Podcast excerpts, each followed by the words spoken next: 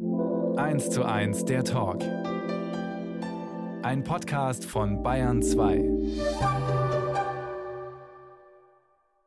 Grüß Sie. Ich spreche heute mit der Journalistin Goline Atay. Frau Atay, was ist das Schönste an Ihrem Job? Dass ich so vielen Menschen begegne, so viele Kulturen, so viele Sprachen höre und ja, zwischen den Kulturen übersetzen kann. 1 zu 1, der Talk auf Bayern 2.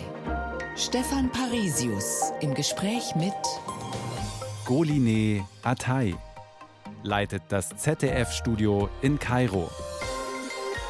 Schön, dass Sie Zeit für uns haben und in Kairo gerade sitzen bei 27 Grad. Und Sonne. Und Sonne. Wunderbar. Ich habe nach dem Schönsten gefragt, gerade weil Sie so viele Jahre aus Krisengebieten berichtet haben. Aus der Ukraine während des Euromaidan, jetzt aus dem arabischen Raum. Also so viel Platz für schöne Geschichten gibt es da wahrscheinlich nicht, oder? Ich versuche sie mir zu finden. Ich versuche immer wieder so auf die kleinen Geschichten am Rande zu kommen. Ähm, zum Beispiel war ich im Irak äh, jetzt äh, vor einigen Monaten und äh, war zu Ramadan-Zeiten da und habe mich tatsächlich dann mit einem Spiel beschäftigt, das dort während des Ramadan gespielt wird. Und ich glaube, die Redaktion in Deutschland hat eine große Freude daran, den Beitrag zu sehen. Aber ja, trotzdem bleiben ganz viele unschöne Geschichten wahrscheinlich hängen, weil so, solche haben Sie auch gesammelt, unschöne Geschichten in Ihrem Buch, Die Freiheit ist weiblich weiblich, indem sie neun Frauen porträtieren, die gegen das Regime im Iran kämpfen, mit wahnsinnig berührenden Geschichten. Wenn die Ihnen von ihrem Leid erzählt haben, war Ihnen da manchmal auch selber zum Heulen?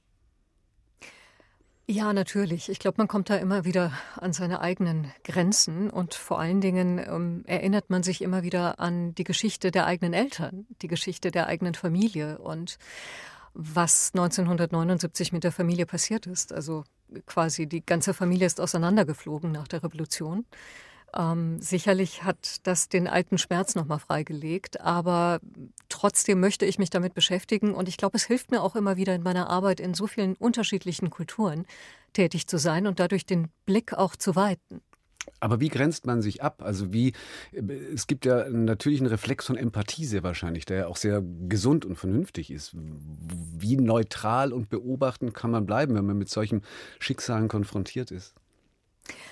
Also das Buch habe ich ganz bewusst nicht mit einer neutralen Haltung geschrieben, sondern mit einer sehr expliziten Haltung. Und ähm, ja, es hat mich herausgefordert, ähm, diesen Frauen über Tage, über Wochen zuzuhören, äh, den Schmerz ganz roh mitzuerleben ich war bei den Interviews im Iran zwar nicht vor Ort, aber habe das Ganze online per Videochat mitbekommen. Und äh, wir hatten ein, zwei Situationen, wo ich sagte, so jetzt ähm, reicht es. Ich muss das Gespräch äh, beenden. Wir legen eine kleine Pause ein, weil es einfach zu emotional wird. Und in zehn Minuten rufe ich dann nochmal an. Ähm, aber es ist, ich bin jetzt in meinem 22. Berufsjahr und ähm, ich habe bislang, Gott sei Dank, einen Mechanismus gefunden, um immer wieder mich abgrenzen zu können, aber auch die Fähigkeit zu besitzen, die Stärke zu besitzen, diese Geschichten zu erzählen. Jetzt sitzen Sie gerade eben in Kairo, waren aber, habe ich Sie letzte Woche gesehen, auch auf der Weltklimakonferenz in Sharm el-Sheikh. Ist diese Konferenz und die Klimapolitik überhaupt in Ägypten, wo Sie jetzt leben, ein Thema oder interessiert es da keinen? Doch, es ist auf jeden Fall ein Thema. Also ich würde schon sagen, dass die Klimakonferenz das Thema Klima in, ins öffentliche Bewusstsein nochmal gerückt hat. Ich habe äh, Dinge erlebt, wie zum Beispiel äh, Busse, die losfahren, um Jugendliche an den Schulen zu informieren, aber auch ähm, Geistliche, die losziehen, um einfach äh, Menschen in ihrem Viertel zu informieren, auch Menschen, die keine höhere Bildung genossen haben. Insofern denke ich, da ist schon was passiert, aber damit Ägypten auch wirklich handeln kann, braucht es natürlich auch finanzielle Anreize von außen. Und darüber wird ja verhandelt, was da für Kompensationsmöglichkeiten oder ähnliches mehr gefunden werden kann. Aber ganz allgemein waren die Erfahrungen, äh, die Erwartungen an diese Konferenz ja nicht besonders hoch. Glauben Sie, dass es da in dieser Woche noch positive Überraschungen geben könnte?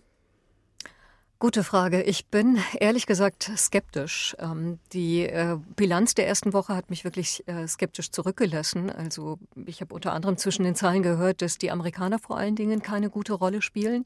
Dass sie eine Verzögerungstaktik in die Gespräche reinbringen und tunlichst ein Thema äh, vermieden werden soll, nämlich das Thema Schäden und Verluste.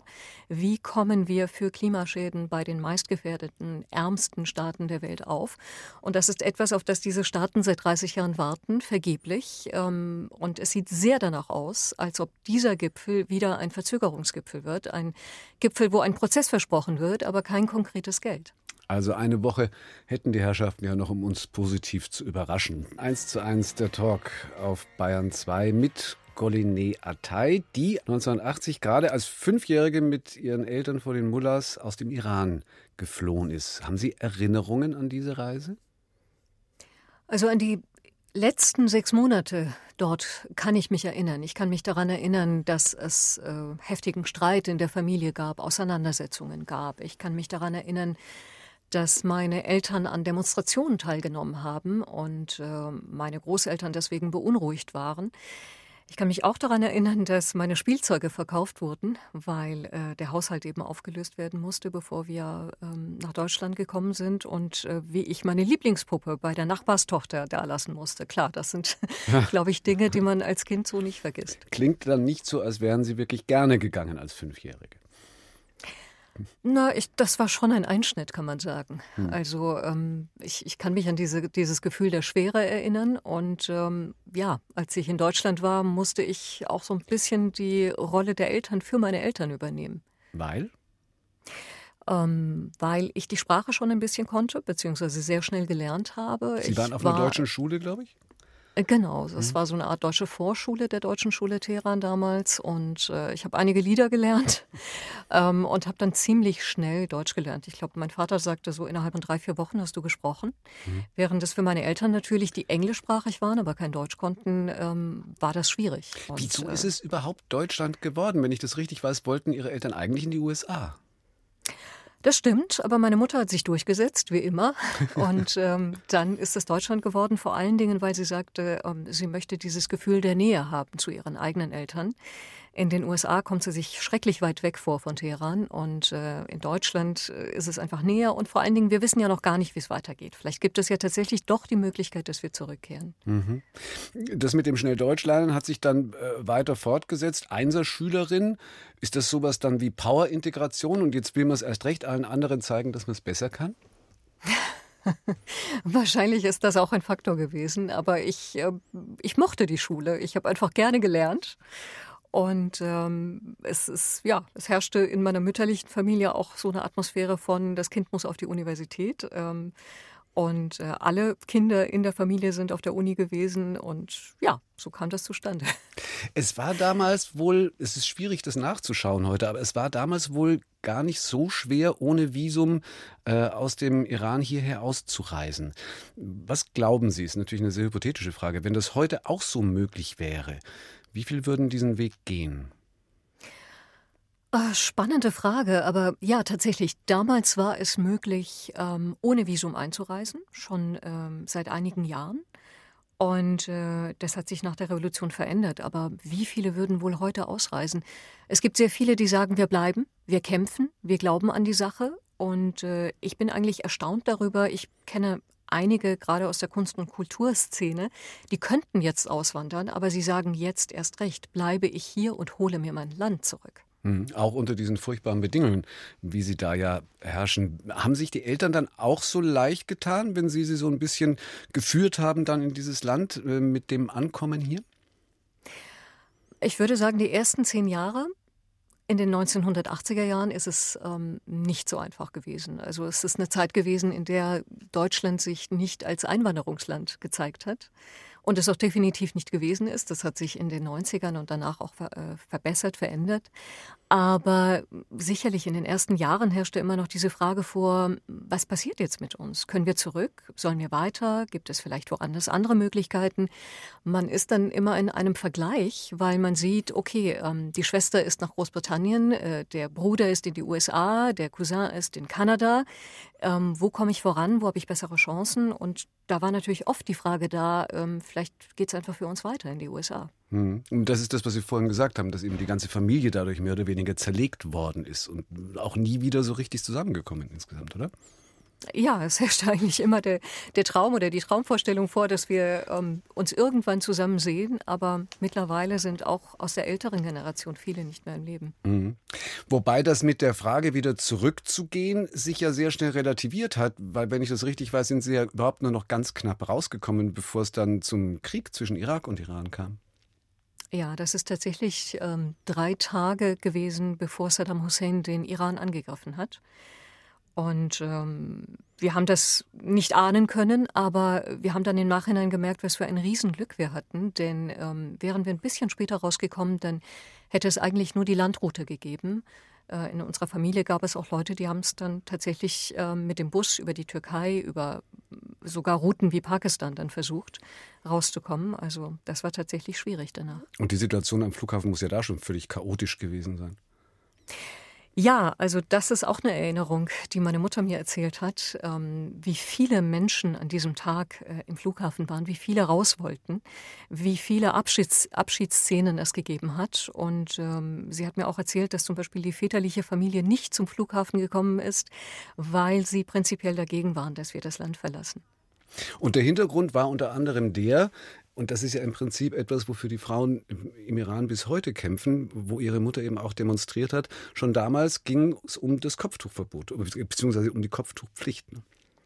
Richtig. Meine Mutter war auf der letzten Demonstration der Frauen gegen die Zwangsverschleierung. Das war im Juli 1980. Das war zwei Monate bevor wir kamen und äh, sie ist damals, sie hat viel riskiert. Sie hat sich von Kopf bis Fuß in Schwarz angezogen. Das war das, was die Frauen untereinander ausgemacht hatten und ist demonstrieren gegangen in einer sehr politisch gemischten Gruppe mit einem Verwandten meines Vaters, der so ein bisschen auf sie aufgepasst hat. Und ähm, diese Situation hat ja auch gezeigt, okay, es gibt eigentlich keine Zukunft mehr in diesem Land, weil wenn ich schon nach zwei Stunden demonstrieren, wenn die Menge schon nach zwei Stunden auseinandergetrieben wird, wenn ähm, die Demonstranten äh, verjagt werden, wenn ihr Eigentum angegriffen wird, so wie wir das eigentlich heute erleben. Es gibt da keine großen Unterschiede. Es war damals genauso, dass die ähm, Schläger des Regimes angefangen haben, auf das Eigentum der Demonstrierenden einzuschlagen und die Autos zu zertrümmern. Dann in dieser Situation hat meine Mutter sich gesagt, gibt es eigentlich keine Zukunft mehr und wir müssen das Land verlassen. Und Ihr Auto ist auch nur durch Zufall heil geblieben? Genau, der Cousin meines Vaters hat darauf aufgepasst, bis tief in die Nacht. Und ähm, wo ja, war denn die fünfjährige, wo war denn die fünfjährige Gollinet damals? Während der, während der Demo? Meine, die, die fünfjährige Goldiné war bei meiner Großmutter, die auf sie aufgepasst hat. Mhm. Und meine Mutter kann sich noch daran erinnern, dass es meiner Großmutter nicht so ganz genehm war, dass meine Mutter auf dieser Demonstration war. Sie ist danach dann bei der väterlichen Familie aufgeschlagen, die auch nicht so richtig mit ihrem Protest was anfangen konnte, weil in dieser Familie, in dem väterlichen Teil eben eigentlich alle Frauen damals verschleiert waren. Wie ist denn das jetzt heute, 40 Jahre später? Äh, sind diese Risse wenigstens wieder halbwegs gekittet worden, die sich da zwischen den Familien und den Ansichten äh, aufgemacht haben, oder ist das nach wie vor zerrüttet? Jetzt nicht nur Ihre Familie meinen, sondern generell diese verschiedenen Lager? Ich würde sagen, die meisten Risse sind geheilt, ähm, die meisten politischen Risse. Ähm, aber ähm, ja, ich würde auch sagen, generell die, die väterliche Familie hat sich sehr verändert. Also man, man kann nicht sagen, also das ist nicht die gleiche Familie, die ähm, noch 1980 existierte. Von den Weltanschauungen her, von, von der Art, ähm, ja, einfach mit dem Leben, mit der Gesellschaft umzugehen, gibt es schon sehr große Veränderungen in der jungen Generation, würde ich sagen. Mhm. Wie kam es dann später in Deutschland zu Ihrem Berufswunsch Journalistin? Hat es auch was mit der eigenen Geschichte zu tun? Also Medien waren immer bei uns zu Hause ein großes Thema und meine Familie ist und war sehr medienaffin. Das heißt, äh, es lief immer das Kurzwellenradio und äh, wir haben immer internationale Nachrichten verfolgt. Ähm, klar, das hat mich geprägt in der Kindheit und hat sich dann fortgesetzt, ja. Eine Stunde, zwei Menschen im Gespräch auf Bayern 2. Stefan Parisius trifft Goline Atay. Teheran, Hoffenheim, Moskau, Kairo. Immer wieder also als Korrespondentin im Ausland. Sind Ihnen die Redaktionen in Deutschland zu langweilig? Ja, von Zeit zu Zeit äh, habe ich tatsächlich das Gefühl, dass ich raus muss ähm, und etwas Neues sehen muss. Und ich kenne eben diese Region hier. Die habe ich schon mal kennengelernt, 2004, 2005 und äh, wusste, worauf ich, mich, worauf ich mich einlasse, als ich wieder zurückgekommen bin. Das ja. war also Ägypten, eben diese Region. Sie waren da zum ersten Mal noch unter Mubarak und vor dem arabischen Frühling. Konnte man da schon Vorboten der Revolution spüren, die dann kam? Ja, tatsächlich kann ich mich daran erinnern, dass ähm, die Aggression auf der Straße zugenommen hat in diesen Tagen. Ich kann mich daran erinnern, wie unsere Drehbedingungen immer schwieriger geworden sind. Ähm, ich habe zuletzt einen Beitrag gemacht über die Brotkrise 2008 als äh, das Mehl knapp wurde. Das ist eine weltweite Krise gewesen und die hat auch Ägypten erfasst. Äh, und als wir damals drehen wollten und die Brotschlangen zeigen wollten, da wurden wir sofort festgenommen und uns wurde gesagt, ja, geht doch am Roten Meer filmen, äh, dreht irgendwelche Strandbilder, aber nicht hier diese Brotschlangen. Also wir hatten damals schon große Probleme hier, ähm, die soziale Realität zu zeigen und äh, das hat sich leider bis heute nicht verändert. Ja, was machen Sie dann? Also fahren Sie ans Rote Meer und machen heile Weltbilder? oder mit versteckter Kamera? Oder wie, wie, was macht man dann? Wir versuchen kreativ zu sein. Und noch ist es uns ja erlaubt, Menschen innerhalb äh, von Gebäuden zu treffen. Und wenn sie dann einverstanden sind, dann, dann machen wir das, dann zeigen wir diese Geschichten. Zum Beispiel haben wir am Jahresanfang auch wieder ein ähnliches Thema gedreht. Da äh, ging es um die, die Knappheit von, von Weizen und äh, die Teuerung der Lebensmittel hier und vor allen Dingen die wahnsinnige Währungskrise, Wirtschaftskrise, die das Land erfasst hat. Und da haben wir mehrere Protagonisten gehabt, die gesagt haben, okay, kommt zu uns nach Hause, wir laden euch ein, wir wollen mit euch sprechen. Und da geht's dann, also da ist dann auch keine Zensur. Das war also der erste Ägyptenaufenthalt so vor den Unruhen. Sie haben sich dann deutlich gesteigert bei 2013 bis 2018 in Moskau und dann eben mittendrin in den Unruhen in der Ukraine beim Euromaidan. Ähm, Gab es Angstsituationen in der Berichterstattung? Also der Maidan gehörte sicherlich zur, äh, zu einer Zeit der ganz großen Herausforderungen. Äh, wir sind äh, direkt zum Höhepunkt der Unruhen dort gewesen, der Proteste dort gewesen. Ich habe mitbekommen ähm, aus dem Hotelzimmer, wie vor mir, vor meinen Augen Demonstranten erschossen worden sind. Und ähm, habe dort Szenen erlebt, die ich, glaube ich, auch nie vergessen werde. Ähm, ja, die Situation, wie, wie hält man das Team zusammen? Was macht man da? Wie versorgen wir uns? Ähm, bleiben wir weiter im Hotel äh, direkt auf dem Platz oder gehen wir woanders hin?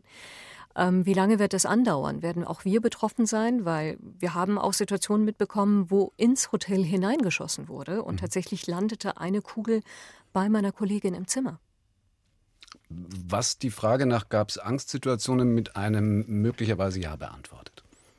Ja, auf jeden Fall. Ähm, die Angst war da, die Angst ist da. Ich lasse es auch zu, dass ich diese Angst spüre und habe bis jetzt Gott sei Dank keine Situation erlebt, wo mich die Angst gelähmt hat.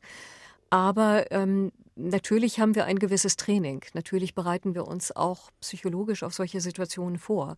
Das heißt, wenn ich in ein solches Gebiet fahre, ich war jetzt vor kurzem im Irak, äh, bin vom Südirak in den Nordirak gefahren, immer wieder im Auto habe ich mir vorgestellt, okay, wenn wir jetzt angehalten werden, wenn jetzt das und das passiert, dann muss ich mich so und so benehmen. Ich glaube, diese Gedanken sind immer wieder dabei. Mhm. Bald danach dann hat Russland den Krieg begonnen, eben in der Ukraine auf der Krim und im Donbass.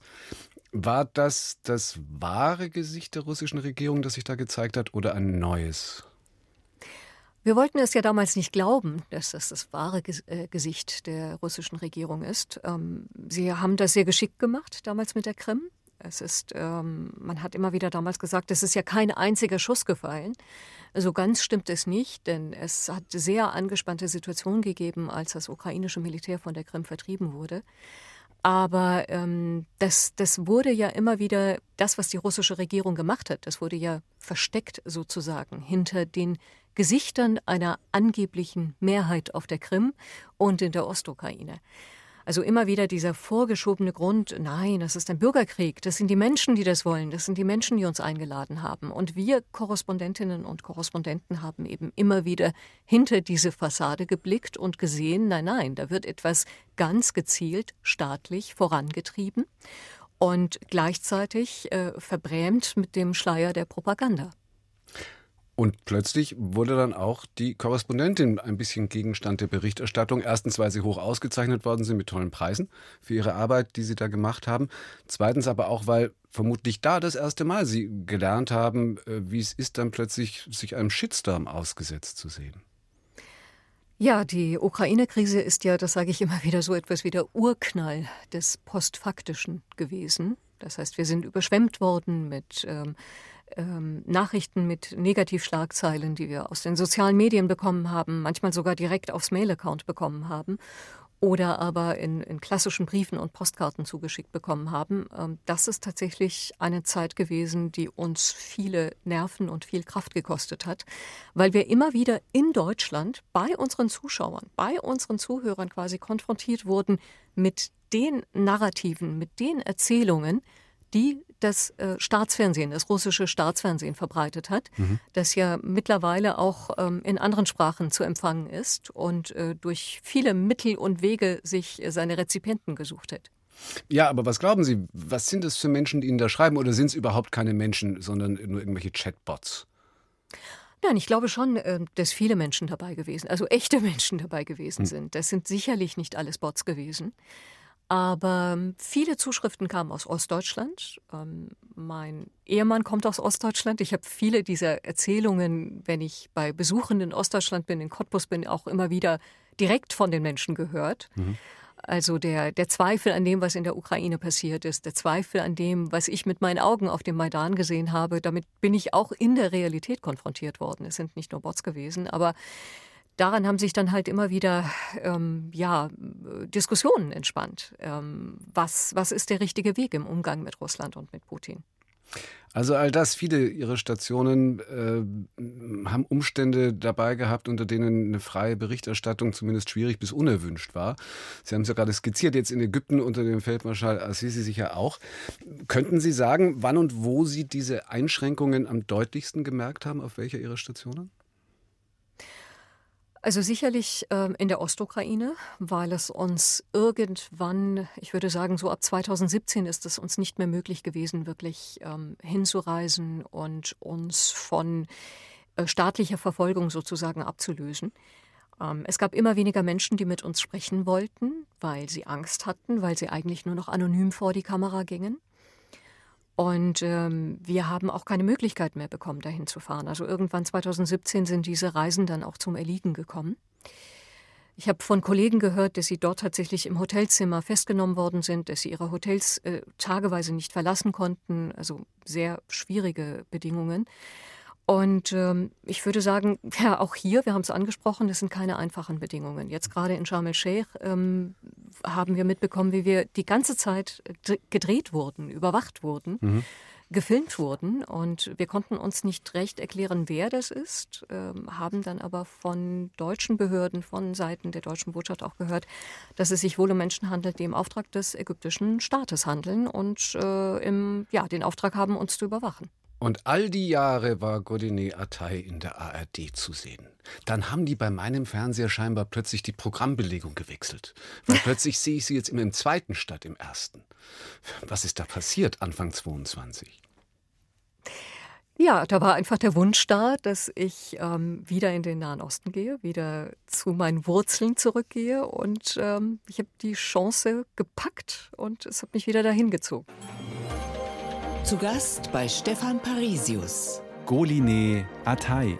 Die Freiheit ist weiblich. So heißt Ihr Buch über Widerstandskämpferinnen aus dem Iran. Ganz unterschiedliche Frauen, die eigentlich nur das Schicksal gemeinsam haben, in ihren Rechten unterdrückt zu werden und dass sie den Kampf gegen das Terrorregime weiterführen wollen. Haben Sie noch andere Gemeinsamkeiten gefunden, Frau Atay? Gibt es eine gemeinsame Kraftquelle vielleicht, die die haben?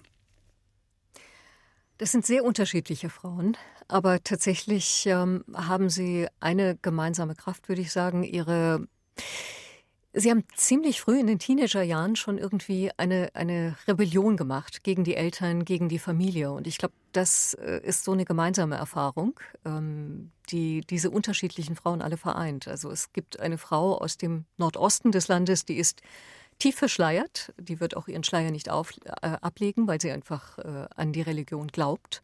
Sie ist im Moment im Gefängnis, aber sie kämpft für einen säkularen Iran, für eine Demokratie. Sie möchte kein religiöses System mehr. Sie möchte die Herrschaft der Rechtsgelehrten nicht mehr. Und ähm, es gibt eine viel jüngere Frau, die in den 1980ern geboren ist und ähm, die als eine der Frauen der Revolutionsstraße, so sind äh, diese Frauen damals in die neuere Geschichte des Iran eingegangen, tatsächlich äh, auf einen Stromverteilerkasten geklettert ist und ihr Kopf, Kopftuch abgenommen hat. Viele haben sich politisiert in ihren Teenagerjahren und haben damals schon gegen ihre Familien rebelliert. Bestimmt haben Sie sich bei diesen Interviews gefragt, was Sie selber in einer vergleichbaren Situation tun würden. Haben Sie eine Antwort gefunden? Das stimmt, das habe ich mich immer wieder gefragt und äh, ich habe keine Antwort darauf gefunden. Ich weiß es nicht. Also ich habe mein, ähm, mein, meine Persönlichkeit, mein Selbst, wenn es im Iran aufgewachsen wäre, ich weiß nicht, in welche Richtung ich mich entwickelt hätte. Ich hätte sicherlich die gleichen politischen Eltern gehabt, aber ich weiß nicht, wie sie mit der Unterdrückung umgegangen wären, ob sie mich gewarnt hätten, hm. bestimmte Dinge nicht zu tun, ob sie mich vor bestimmten Erfahrungen einfach hätten schützen wollen.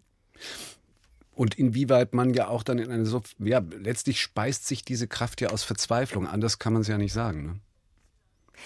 Das ist tatsächlich Verzweiflung. Wir sprechen oft von Mut, aber ich habe sehr oft erlebt, dass diese Frauen äh, mir gesagt haben, ich habe nichts mehr zu verlieren. Hm. Ich habe eigentlich alles schon verloren. Insofern ähm, bin, ich, bin ich für alles offen. Ich habe das Ende meines Weges bereits erlebt. Ich bin viele Jahre im Gefängnis gewesen.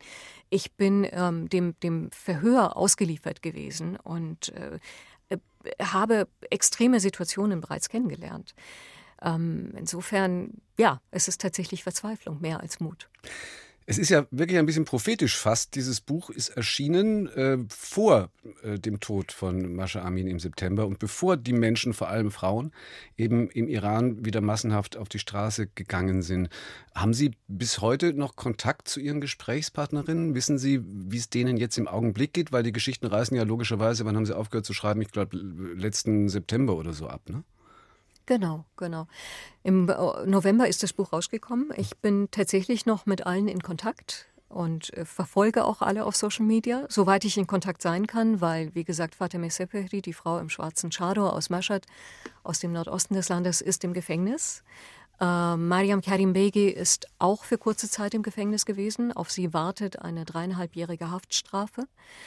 Und äh, Athena Daemi ist äh, nach sieben Jahren aus dem Gefängnis entlassen worden, aber ist im Moment sehr gefährdet, weil sie ähm, sehr deutlich sich in den sozialen Medien ausdrückt und ähm, wirklich Gefahr läuft, auch äh, festgenommen zu werden.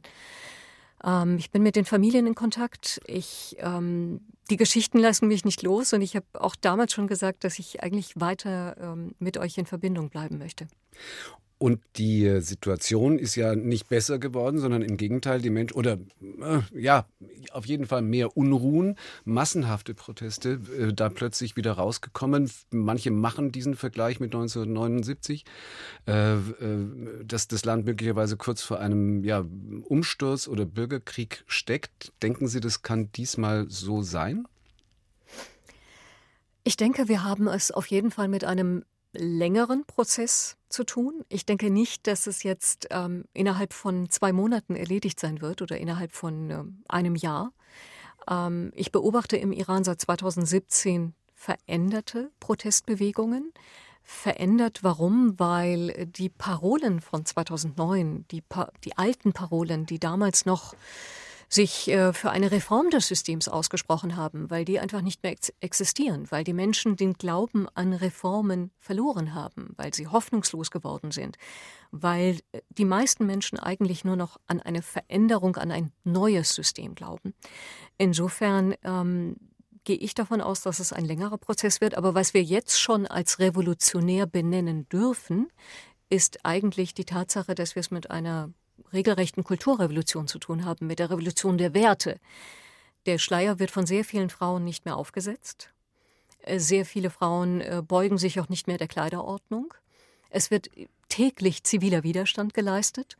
Und das ist ein Geist, der nur sehr schwer in die Flasche wieder zurückzuholen ist. Ja, da hat es ja zwischendurch sogar mal Hoffnung gegeben, es könnte sich jetzt vielleicht auch in dem System möglicherweise was lockern, als äh, einer der Führer dann gesagt hat, na ja, vielleicht muss man nicht ganz so korrekt tragen, äh, das Kopftuch oder den Schleier. Aber die Politik scheint sich dann doch nicht so verändert zu haben. Heute hat es die ersten Hinrichtungen gegeben infolge dieser Demonstration.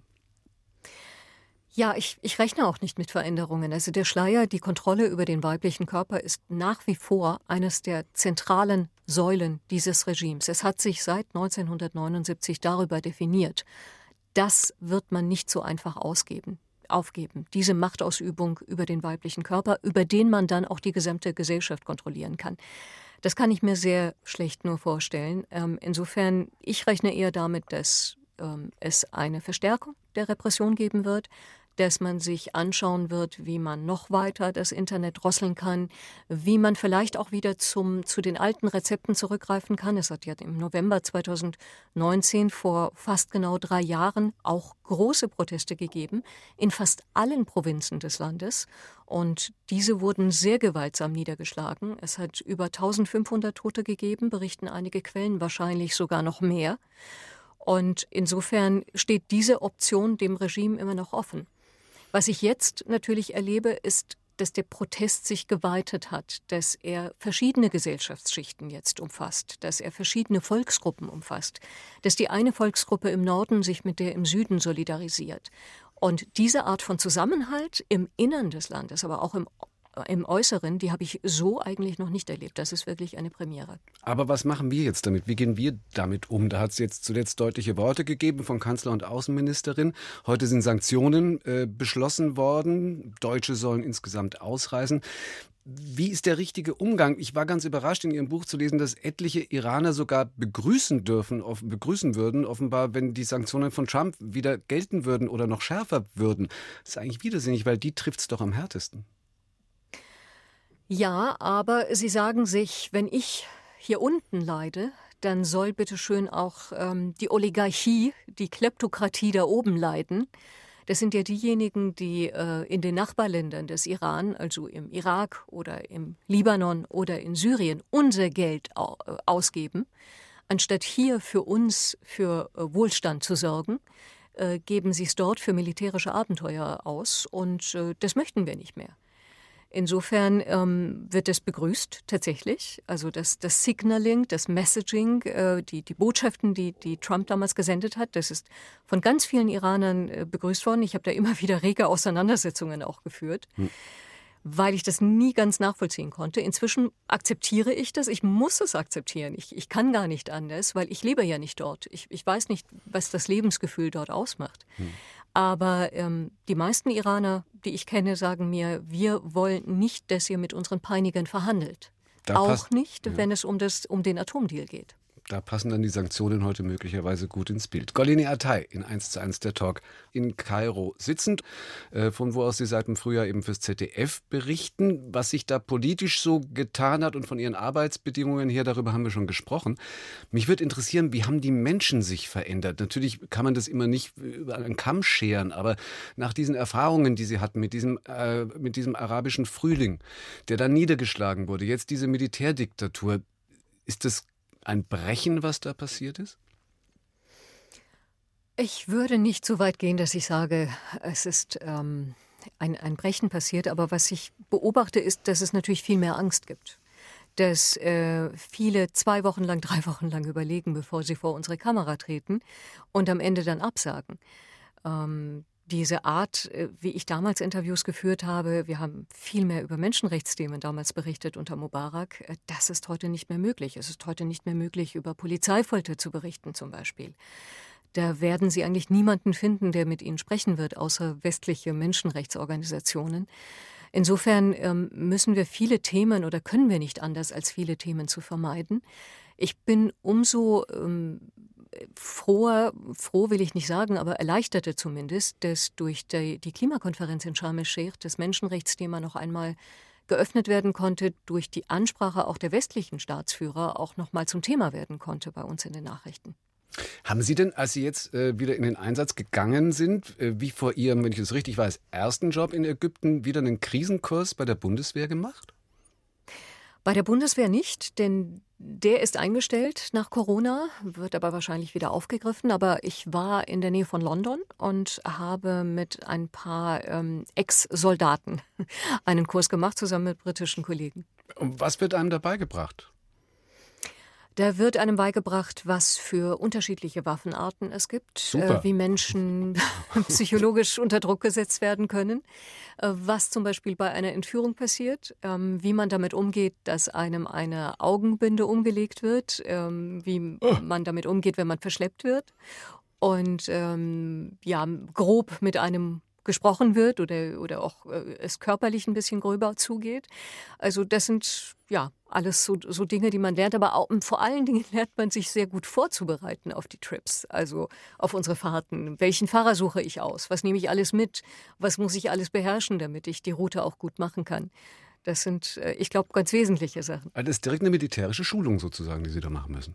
Tatsächlich bei äh, Ex-Militärs, ja. Mhm. Bis jetzt haben Sie es alles noch nicht gebraucht. Ja, so halb. Au außer, außer also den Trip gut planen oder, oder äh, was halb? Naja, also wenn ich jetzt im Südirak unterwegs bin, da ist natürlich klar, dass ich äh, gut planen muss, also dass ich quasi die, die, äh, schutzsichere, die schusssicheren Westen dabei habe, dass ich die Helme dabei habe, dass ich bestimmte Provinzen vermeide, auch wenn es interessant wäre zu drehen. Also wir haben uns zum Beispiel bei, dem, bei der letzten Reise dann entschieden, dass wir dann doch nicht in die Provinz Diyala fahren, so äh, wichtig sie für unsere Story über den Klimawandel im Irak gewesen wäre, weil das Risiko dort äh, auf IS-Zellen zu stoßen dann doch für uns zu groß gewesen wäre. Zu Ihrem Revier, das ist ja sehr groß, das ist ja viel mehr, Sie deuten es gerade schon an, das ist nur Ägypten, der Iran gehört nicht dazu, aber Katar äh, gehört auch dazu. Und anlässlich der Fußball-WM sind sie durch die reichen Golfstaaten gereist. Kann man nächste Woche im ZDF sehen. Auf der Suche nach Arabiens Traum von der Zukunft, so heißen die beiden Filme. Kann man dort in den Ländern die Kritik, die bei uns im Augenblick so laut wird, an der Gegenwart in diesen Ländern, was Menschenrechte angeht, kann man die wirklich so überhaupt nicht nachvollziehen? Nein, nicht wirklich. Also selbst in meinem Freundes- und Bekanntenkreis hier in Kairo hat man so ein bisschen Zweifel daran, warum die Kritik aus dem Westen an Katar so einseitig ist. Also damals 2018 in Russland, äh, da ist ja die Weltmeisterschaft wenig mit der Ukraine-Politik Russlands in Verbindung gebracht worden, erstaunlicherweise. Aber Katar wird, ähm, so sagen mir einige, fast schon grotesk verzerrt wahrgenommen. Also erstens als unsere Öl- und Gastankstelle und zweitens als ein großer Menschenrechtsverbrecher. Und das kann eigentlich nicht sein. Also die, die Wirklichkeit sei komplexer, höre ich immer wieder. Und ja, in der Region wird äh, einem oft gesagt, warum, äh, warum seid ihr so kolonial? Warum, äh, warum diese Arroganz? Ähm, ihr müsst doch auch kritisch betrachten die Rolle der westlichen Interventionen im arabischen Raum. Da steht euch dieser koloniale Ton nicht an. Insofern, ja, ist das schon spürbar, wenn man in der Region gerade im, am Golf unterwegs ist. Arabiens Traum von der Zukunft nächste Woche äh, im ZDF. Denken Sie denn, dass es Ihnen auch irgendwann mal möglich sein wird, wieder einen Film im Iran zu drehen? Wenn dieser Aufstand wirklich erfolgreich sein sollte, dann ist das mein größter Traum, im Iran eines Tages zu drehen und mit Iranern im Iran zu sprechen wirklich vor Ort zu sein und vielleicht eines Tages auch vor einem Denkmal zu stehen, das die ersten Iranerinnen feiert, die das Kopftuch abgelegt haben. Ja.